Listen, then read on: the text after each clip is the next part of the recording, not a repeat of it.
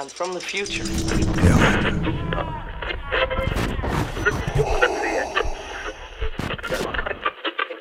Bienvenidos a Geek Capital, la capital del mundo geek. un podcast donde hablaremos de cultura pop y el mundo geek. Esta es una producción de Black Box. Bienvenidos al primer episodio de Geek Capital Podcast, el cual bautizaremos como 00. Mi nombre es Os Navarro y puedes encontrarme en Instagram o Twitter como os-al cuadrado. cuadrado con letra. No vayan a elevarlo a su potencia al cuadrado. Este contenido lo pueden encontrar en Apple Podcast, Spotify, Google Podcast. Y en todos lados, a decir verdad. Iniciamos con una noticia que en días pasados dio de qué hablar. Anunciaron que se está trabajando en Tron 3 con Jared Leto como protagonista. Según los rumores, y Daft Punk de regreso a la banda sonora. Actualmente la cinta se encuentra en busca de director. Además de esto existe la posibilidad de que parte o todo el elenco de la segunda entrega repitan sus roles. Por si no sabían, la primera entrega de Tron se estrenó en 1982 y se convirtió en una película de culto, sobre todo por ser una de las primeras en utilizar efectos especiales hechos por computadora.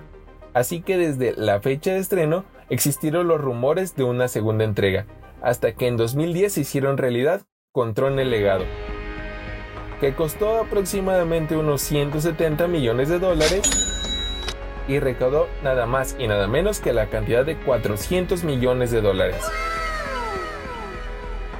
Así que parece que ahora quieren hacer Tron 3 y continuar la historia donde se quedó. Solo esperemos que no sea una serie para Disney Plus, ya que pues este servicio de streaming todavía no llega a este lado de América y se supone que cuando llegue en diciembre va a costar algo así como 160 pesos Ya sumado el nuevo impuesto del 16%. Pero, ¿estamos listos para pagar un nuevo servicio de streaming? Geek Capital. Y en otras noticias, ¿recuerdan New Mutants? Esta película del universo de X-Men que se ha postergado por más de dos años. Pues adivinen, se posterga una vez más y ahora por el... Y pues sí, al ritmo que vamos, parece que la veremos hasta el 2021 o de plano saldrá directo en Disney Plus. Otra vez Disney Plus. Esta película sufrió cambio de director, compra de su compañía, reshots y ahora una pandemia. En definitiva, esta producción está maldita. Pero pues veamos. Si no saben quiénes son los New Mutants, vamos a darles un breve repaso. Inspirada en una historia llamada The Demon Beer Saga, que fue publicada originalmente en 1984 con el número 18 de The New Mutants y en la cual se hablan de historias de magia, portales interdimensionales y toques de terror. Escrita por el legendario Chris Claremont y es uno de los arcos más aclamados de este equipo conformado por Wolfbane, Interpretado por Macy Williams. Sunspot, Cannonball, Magic y Mirage. Pero lo interesante de esta propuesta es ver cómo hacen encajar los mutantes dentro del universo cinematográfico de Marvel. ¿O será que sean parte de una nueva línea temporal? En estos últimos días, también en redes sociales, en internet y en foros, ha estado rondando este rumor. Se dice que Aves de Presa no cumplió con las expectativas económicas de Warner. De hecho, hasta le tuvieron que cambiar el nombre en taquilla para ver si vendían más. Por lo que parece ser que el juego se acabó para Harley Quinn y no la veremos más en películas en solitario. Parece ser que la veremos hasta que se estrene Suicide Squad de James Gunn, que se estrena el 6 de agosto de 2021. Y pues sí,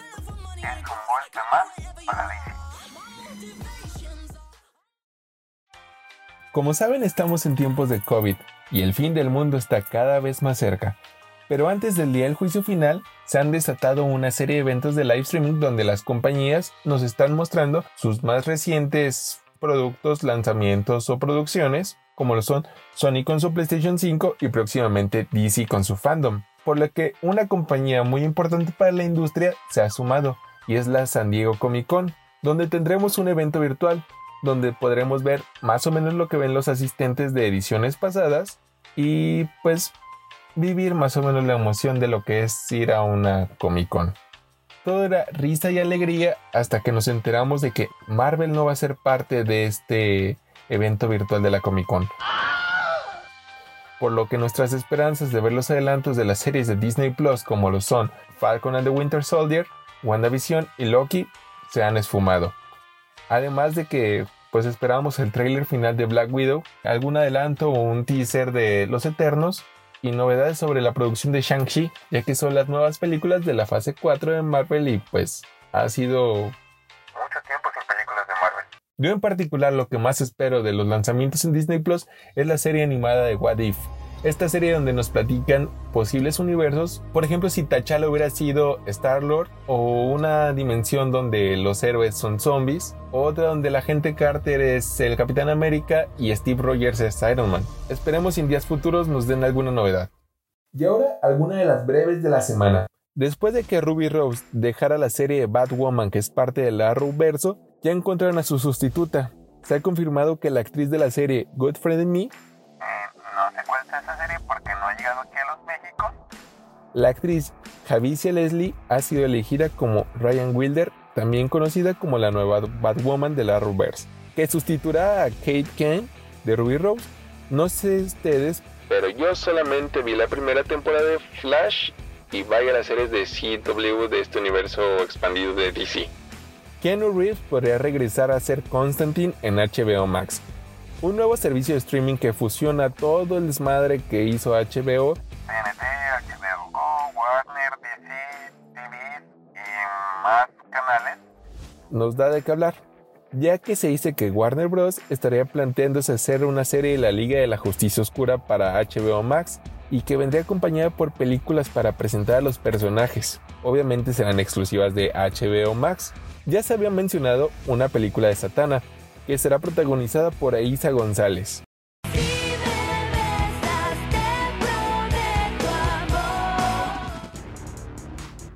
Esta serie estaría producida por nada más y nada menos que J.J. Abrams. El año pasado, Keanu Reeves dijo en una entrevista que estaría encantado de volver. Siempre he querido interpretar a John Constantine otra vez. Me encanta ese mundo y ese personaje. Me lo pasé genial interpretando el personaje. Una noticia más de DC. Los últimos detalles indican que el Snyder Cut de la Liga de la Justicia tendrá alrededor de 4 horas de duración, por lo que podría salir en un formato de serie de 6 episodios. Snyder reveló que el 75% de la nueva película de la Liga de la Justicia será material nunca antes visto. Por otra parte, se sabe que Warner tiene contemplado invertir entre 20 y 30 millones de dólares para finiquitar las labores de edición, banda sonora y efectos especiales. El Snyder Cut de la Liga de la Justicia tiene un estreno programado para la primera mitad del 2021 por HBO Max. Aún no está disponible en México, pero este jueves en la mañana acaban de confirmar que llega a finales de 2020 a territorio mexicano. Pero para hacer la espera amena, tendremos a Wonder Woman 1984 el 2 de octubre de este año. Y después tendremos a Black Widow el 5 de noviembre, por lo que no se encontrarán en taquilla. Qué suerte, ¿no? Hablando de Black Widow, ya sabemos que tiene un reemplazo después de su muerte en Endgame. Ya pasó un año, ya no es un spoiler, así que no me oren. La actriz Florence Pugh será la nueva Black Widow del USM, pero esto nos deja muchísimas preguntas. Si mal no recuerdan, esta película va a estar ambientada entre Capitán América Civil War y Avengers Infinity War, pero esto nos deja las siguientes preguntas. Bueno,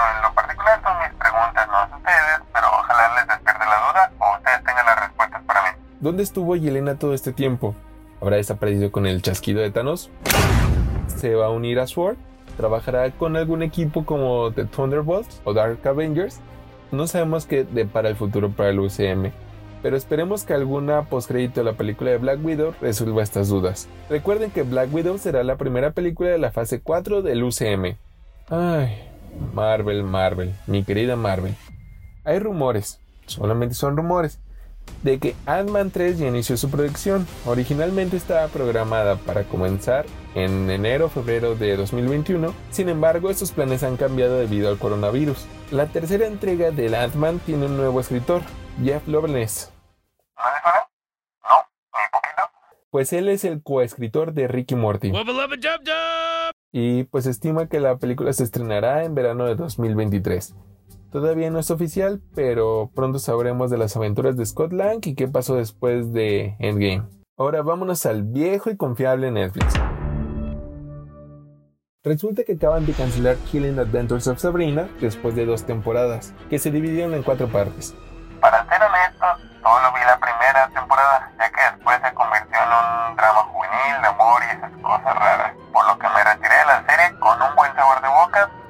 Pero no se preocupen, la serie sí va a concluir, no la van a dejar tirada.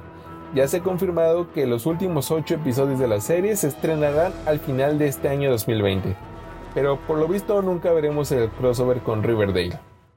Hace unos días o semanas se estrenó la tercera temporada de Dark. Y para ser honestos, yo nunca le di una oportunidad a esta serie desde que se estrenó en el 2017. Por lo que me puse a verla en maratón. Y déjenme decirles, no la han visto, ¿qué están esperando? La premisa que abarca es muy buena, con los viajes en el tiempo y las paradojas. Y pues por si fuera poco con este estreno de la tercera temporada, Barbambo, Odar y Jadge Frese, creadores de Dark, tienen pensado lanzar una nueva serie que se llamará 1899. Según la información que se dio a conocer, la serie relatará la historia de un barco cargado de inmigrantes que viajan de Londres para dirigirse a Nueva York, y durante el viaje descubren otro navío migratorio que se encuentra a la deriva. El viaje toma un giro inesperado y el viaje de sus sueños se transforma en una pesadilla. El único que sabemos. Con la gran pregunta, ¿Cuándo podemos ver esta serie? La realidad es que todavía no hay una fecha oficial o estimada, pero los creadores tienen previsto que la serie sea lanzada en 2021 y por supuesto se podrá ver en Netflix. Próximos estrenos. Umbrella Academy, la temporada 2, llega el 30 de julio, pero no se preocupen, antes de la llegada de este contenido tendremos un episodio dedicado a la obra de Gabriel Ba y Get Away.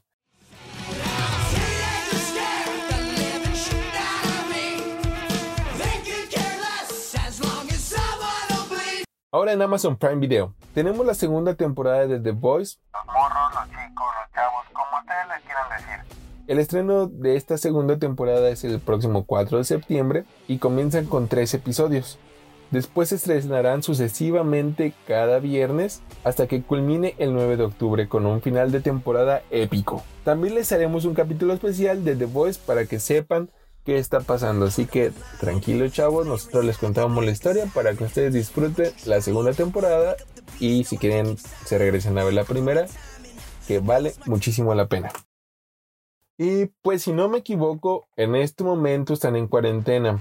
Y si no es así, qué pinches irresponsables son. Si se quedaron en casa y no saben qué ver o leer, no se preocupen. En este episodio les vamos a dar una guía de qué ver que leer y que escuchar en esta cuarentena. La sexta temporada de Brooklyn Nine-Nine se estrenó hace un mes en Netflix. En esta comedia seguimos la vida de Jake Peralta, un detective que es un completo idiota, pero saca el jale junto a sus ineptos compañeros. Se embarcan en misiones llenas de chistes, referencias y situaciones únicas que pues, parecen de la policía mexicana. La pueden checar en Netflix. Si les gusta el anime, hay de dos sopas ver las tres temporadas de Castlevania o Beastars. Tramas distintas, gustos distintos. Por ejemplo, Castlevania se basa en los videojuegos producidos por Konami, donde vemos a Alucard y a los miembros de la familia Belmont, que son personajes clásicos de la franquicia de la antes mencionada Castlevania. O podemos ver Beastars, donde tenemos una historia tipo Zootopia, con carnívoros y herbívoros en un conflicto y es algo así como un crepúsculo con un romance prohibido y situaciones un poco extrañas y subidas de tono. Chéquelo, pues se acaba de confirmar la segunda temporada. Y pues para que aprovechen este encierro, en Amazon Prime Video pues además de tener los estrenos más recientes de Disney Marvel, por un convenio que expira en diciembre de este año tenemos How I Met Your Mother, y Community. La antes mencionada Community tiene mucho que ver con los hermanos Russo, los que dirigieron Civil War, Infinity War y Endgame, los cuales se dedicaron a escribir algo así como 40 episodios cada uno, además del piloto de la serie, por lo que es un goce, llena de situaciones locas, música increíble y chistes muy buenos, chistes a decir verdad muy muy buenos. Por el otro lado tenemos How Me Your Mother, que es un sitcom que cuenta como Ted Mosby conoce a la madre de sus hijos. Narrada por él mismo, pero sus historias son muchísimos problemas y aventuras. Yo sé que es un poco cliché o ya muy vistas, no está de más darles una segunda vuelta o verlas por primera vez aprovechando que están en esta plataforma, ya que hay infinidad de contenidos en estas plataformas. Les recomendaría que ver en HBO Go, pero pues, seamos honestos, nadie tiene esa madre y la aplicación nunca funciona. Ahora vámonos a los cómics impresos. Por si no sabían, DC Comics se encuentra en una crisis que puede que vayan a la bancarrota, por lo que dan un último y arriesgado movimiento. Se titula 5G o 5G. Es un reboot de The New 52 y pues reinicia lo establecido.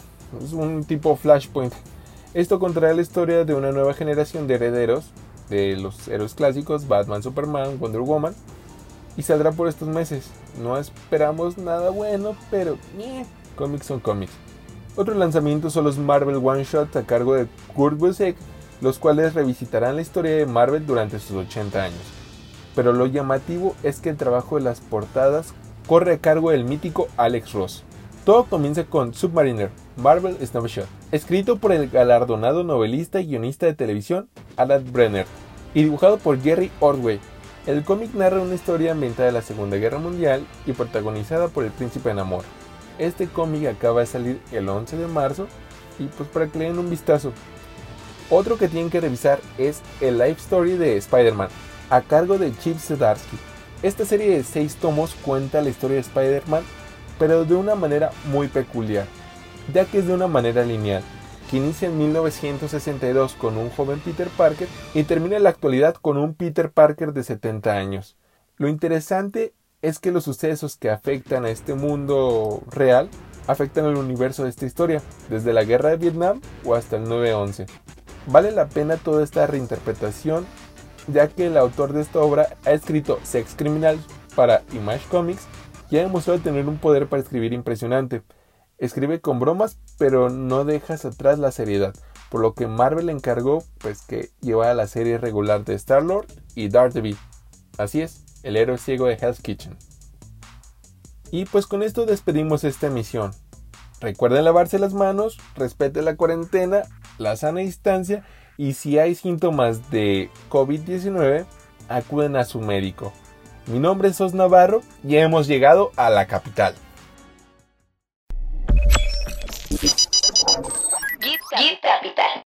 Gracias por escucharnos en esta emisión de Geek Capital, el podcast de geeks para geeks.